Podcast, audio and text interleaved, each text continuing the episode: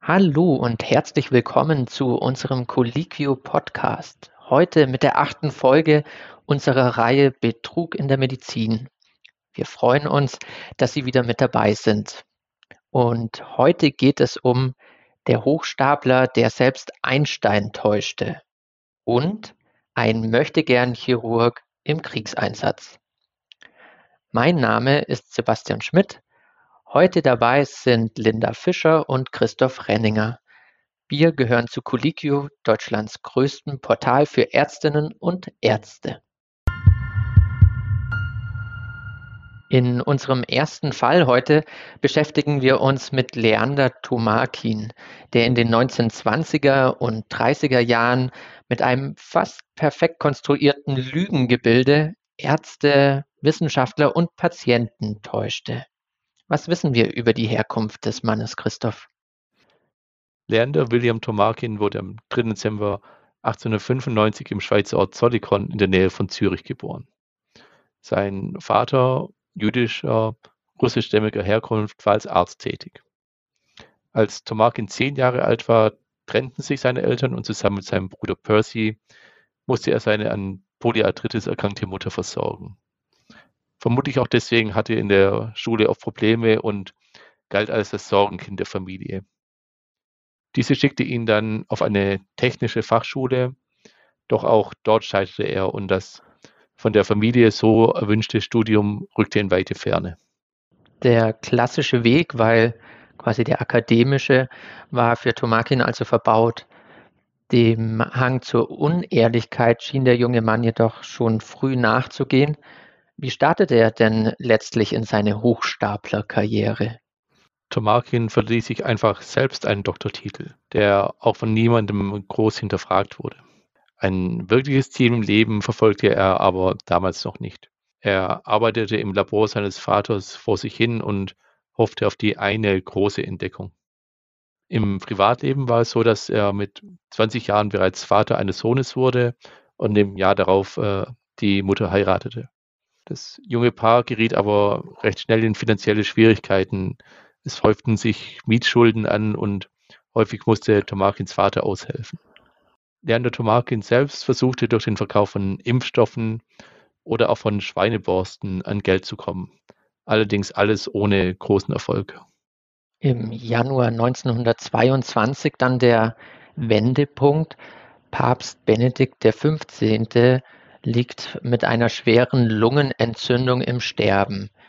Die Ärzte im Vatikan taten natürlich ihr Möglichstes, waren aber machtlos. Und da taucht plötzlich dieser junge Mediziner auf, der ein Heilmittel im Gepäck hat, das sogenannte Antimikrobum.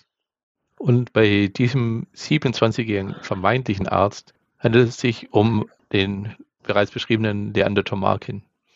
Dieser redete auf Ärzte und Geistliche ein, um dem Papst äh, sein Medikament geben zu dürfen. Er bot auch an, das Mittel selbst zu nehmen und zu beweisen, dass es harmlos und zumindest nicht äh, giftig sei. Bevor der Papst jedoch eine der einfache Gelatine-Kapseln mit unbekanntem grauen Pulver einnehmen konnte, verstarb er an seiner Erkrankung. Die Nachricht vom Tod des Papstes ging natürlich um die Welt. Die Journalisten vor Ort aber griffen nur allzu gerne die Geschichte des jungen Arztes und seines Wundermittels auf, der den Papst ja möglicherweise hätte retten können. Tomarkin nutzte die Gelegenheit, um oft und auch sehr ausführlich über seinen Kampf um Zugang zum kranken Papst und auch über sein so geniales Antimikrobum zu erzählen. In den Zeitungen war schon bald zu lesen, Tomarkin habe einen gigantischen Schritt äh, zugunsten der Menschheit gemacht.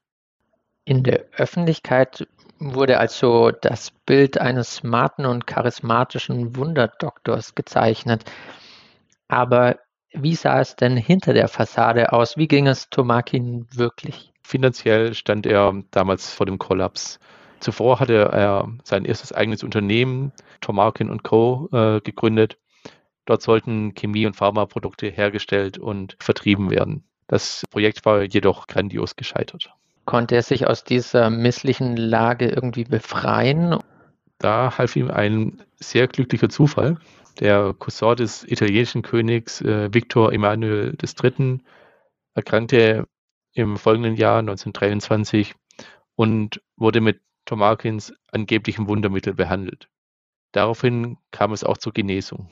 Vermutlich wäre der Cousin aber auch so wieder gesund geworden. Die Königsfamilie war jedoch sehr begeistert und ernannte Tomarkin direkt zum königlichen Leibarzt. Ein rasanter Aufstieg und dieser brachte auch den Zugang zu vielen zahlungskräftigen Patienten. Tomarkin schien sich auch in dieser Rolle sehr zu gefallen und spielte äh, sie perfekt.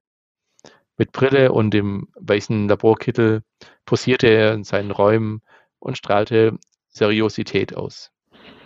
Angeblich ging es ihm auch nicht ums Geld, sondern um das Wohl der Menschheit. Apropos Wohl der Menschheit, die Rechte an dem Mittel wollte er ja nicht an ein Pharmaunternehmen geben, sondern sprach von der Gründung einer gemeinnützigen Stiftung. Was hat es aber mit dem Antimikrobum auf sich?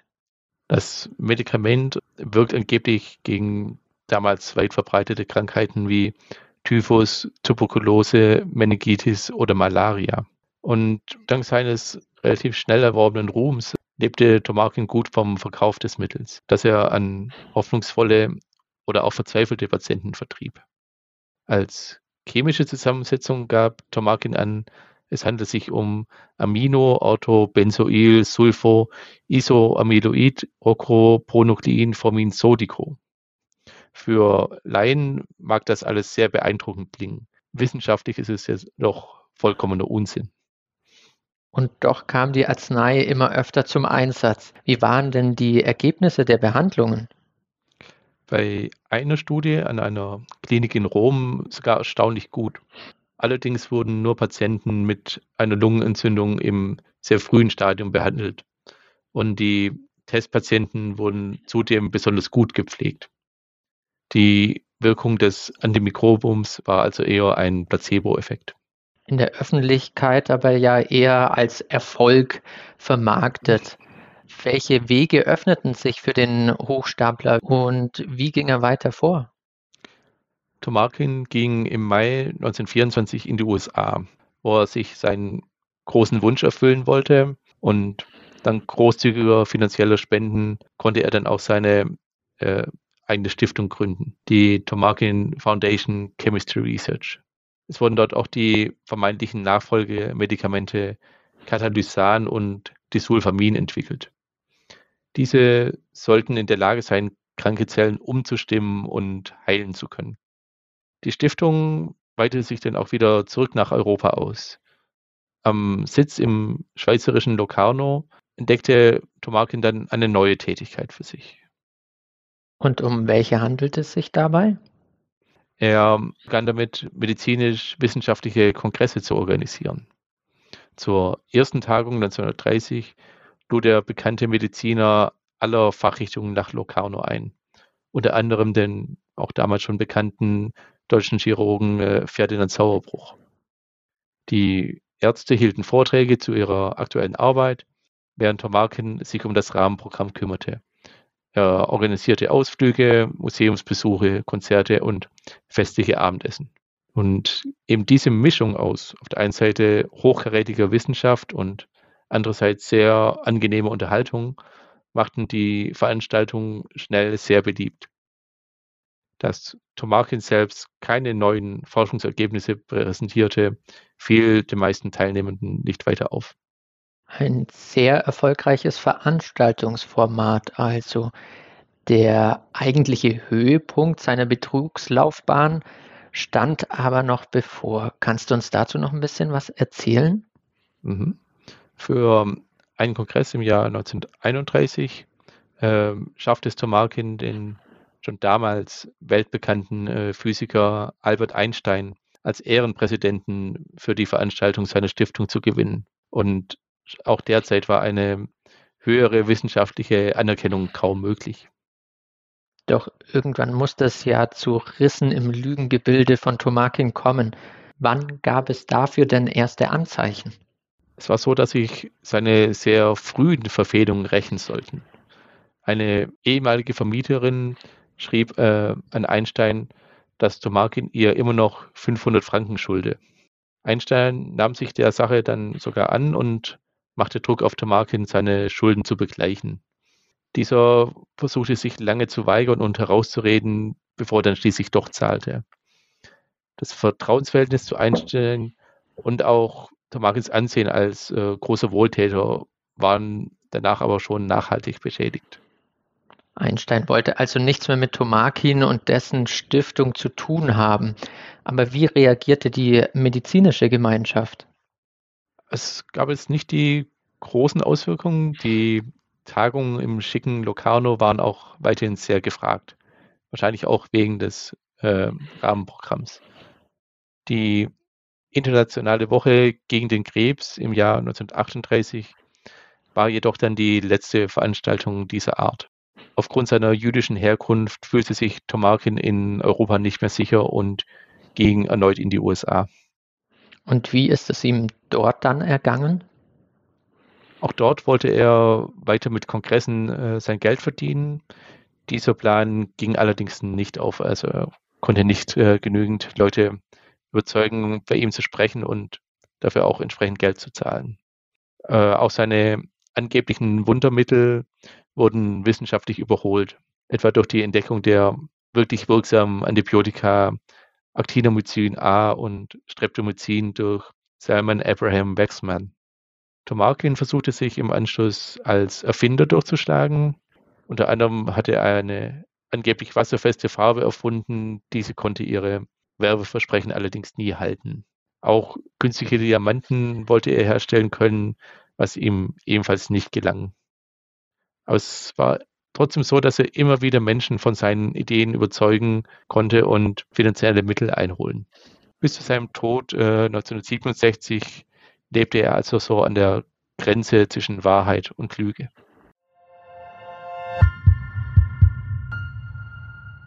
Im zweiten Teil dieser Podcast-Episode sprechen wir über einen Mann, der einen Großteil seines Lebens damit verbrachte, sich als jemand völlig anderes auszugeben.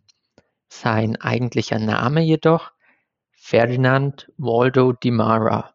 Seine Geschichte ist so abstrus, dass sie es sogar in den Film The Great Imposter von 1961 geschafft hat. Linda, über wen sprechen wir da eigentlich und was wird ihm vorgeworfen?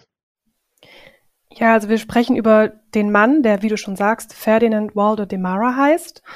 Ähm, geboren wurde im Jahr 1921 in den USA ähm, und war ein Hochstapler. Also im Laufe seines Lebens gab er sich aus als Schiffschirurg, als stellvertretender Gefängnisdirektor, als Psychologe, um nur ein paar Beispiele zu nennen. Leider existieren nur wenige wirklich handfeste Beweise für Demaras Täuschungen, weil nur spärlich Artikel und Filme über ihn zu seinen Lebzeiten entstanden sind. Demara wurde ein fotografisches Gedächtnis nachgesagt. Es hieß, er habe einen außergewöhnlich hohen IQ und er war in der Lage, sich zum Beispiel medizinische Techniken aus Lehrbüchern in kürzester Zeit einzuprägen. Die Frage nach seiner Motivation für seine Betrügereien beantwortet er als in Anführungszeichen reine Gaunerei. Du hast jetzt schon erzählt, 1921 geboren. Aber woher stammt er eigentlich? Also wie sind die Familienverhältnisse, in die er geboren wird? Und was ist über seine frühe Lebensgeschichte bekannt? Also sein Vater hat als Kinobetreiber gearbeitet und äh, er war finanziell gut situiert. Die Familie hat in einem Viertel der Oberschicht gelebt, bis zur Weltwirtschaftskrise. Da wurde Demaras Vater dann zahlungsunfähig und die Familie war gezwungen, in einen ärmeren Stadtteil zu ziehen. Und während dieser finanziell schwierigen Zeit verließ Demara mit 16 Jahren damals sein Zuhause und schloss sich einem Mönchsorden in Rhode Island an, wo er mehrere Jahre blieb. 1941 trat er dann in die US-Armee ein. Das heißt, bis dahin also ein recht unauffälliger Lebenslauf. Der Eintritt in die Armee stellt jedoch einen Wendepunkt in seinem Leben dar, denn dort begann er erstmals die Identität anderer Personen anzunehmen. Genau. Im folgenden Jahr begann Demara quasi sein neues Leben, indem er den Namen eines Armeekameraden übernahm und desertierte. Er trat dann der Marine bei, wo er sich zum Sanitäter ausbilden ließ. Er erreichte aber nicht die gewünschte Position und täuschte deshalb seinen eigenen Selbstmord vor und nahm wieder einen anderen Namen an. Und mit diesem Namen gab er sich dann als Psychologe aus, der in einem College in Pennsylvania Psychologie lehrte. Danach arbeitete DeMara als Pfleger in einem Sanatorium in LA und unterrichtete am St. Martin's College in Washington. Das FBI nahm ihn aber nach einer gewissen Zeit fest und er kam für 18 Monate in Kalifornien hinter Gitter wegen Fahnenflucht. Nach seiner Entlassung nahm er wieder eine falsche Identität an, bevor er in einem römisch-katholischen Orden in Maine beitrat. Und während seiner Zeit dort in dem Orden lernte er einen jungen kanadischen Chirurgen namens Joseph Sear kennen. Und dieses Aufeinandertreffen mit Sear führte zu Demaras wohl bekanntester Nachahmung einer Identität. Kannst du uns dazu ein bisschen was erzählen? Ja, er gab sich als kanadischer Arzt aus äh, mit der Identität von Joseph Sear und arbeitete während des Koreakriegs als Unfallchirurg an Bord eines kanadischen Kriegsschiffes. Es gelang ihm, erfolgreich große Operationen zu improvisieren und auch Infektionen mit großzügigen Mengen Penicillin zu bekämpfen.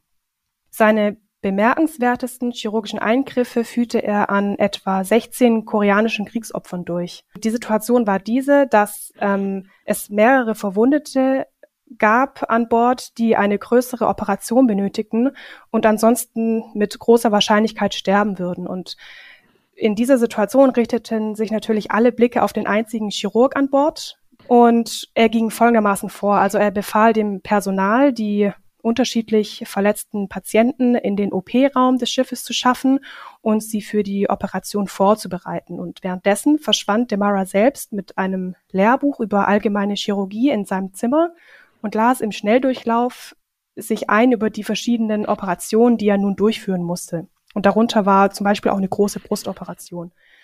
Und das Erstaunliche ist, dass in der Tat keiner der Verletzten an den Folgen der Eingriffe von Demara starb. Wow, aber wie flog er denn dann letztlich auf mit seiner Betrugsmasche? Also das war so, dass ähm, die kanadische Zeitung berichtete über eine Entfernung einer Kugel aus einem Verwundeten, die auf dem Kriegsschiff von vor Korea angeblich von Joseph Sear durchgeführt worden sein sollte. Und diesen Artikel las aber auch die Mutter des echten Joseph Sear. Ihr Sohn praktizierte aber zu diesem Zeitpunkt in Wirklichkeit als Arzt in Kanada. Und das führte dazu, dass die ganze Geschichte aufflog. Als die Nachricht von diesem Hochstapler des Kriegsschiffs mit Demara an Bord erreichte, die immer noch vor Korea im Einsatz war, weigerte sich der Kapitän zunächst zu glauben, dass Demara wirklich kein Chirurg und damit nicht Joseph Sear war. Angesichts der Peinlichkeit, einen Hochstapler in die Reihen der Marine aufgenommen zu haben, verzichteten die kanadischen Beamten auf eine Anzeige. Stattdessen wurde Demara still und leise aus der Royal Canadian Navy entlassen und wurde gezwungen, zurück in die Vereinigten Staaten zu kehren. Und zurückgekehrt in die USA. Was machte er denn dort? Er erlangte einen geringen Grad an Berühmtheit.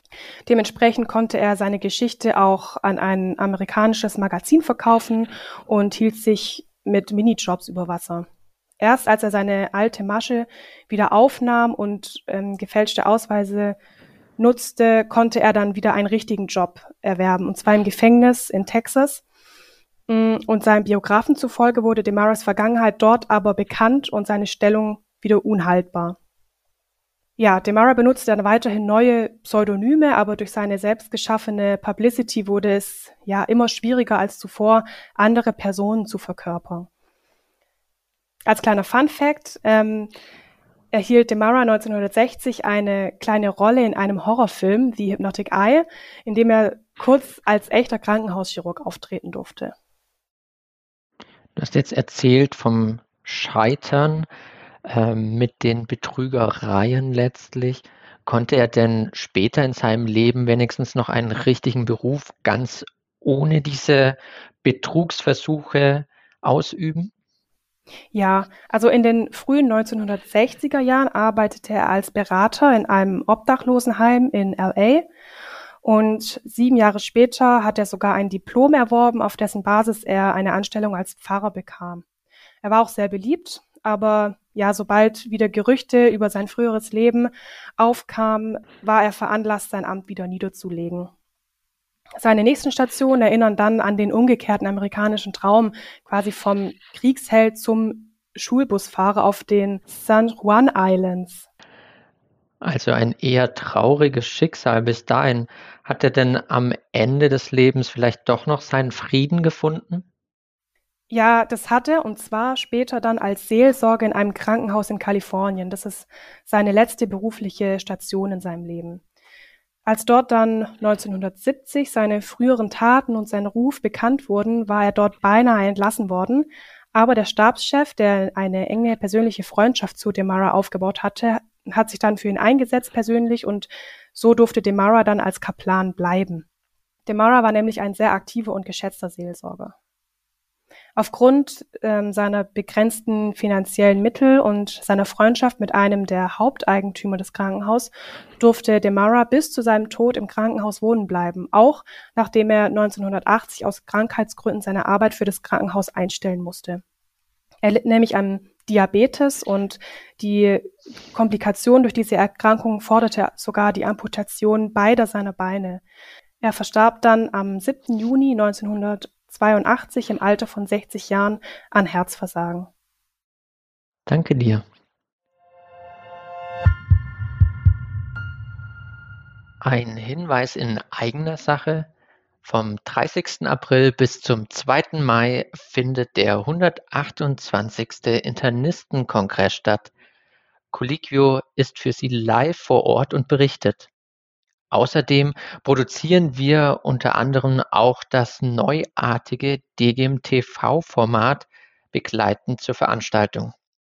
Sollten Sie sich nun bisher noch nicht angemeldet haben, ist das gar kein Problem. Im Colliquio Infocenter finden Sie alle aktuellen und wichtigen Informationen zum Kongress. Und die DGIM Jahresveranstaltung findet in diesem Jahr hybrid statt.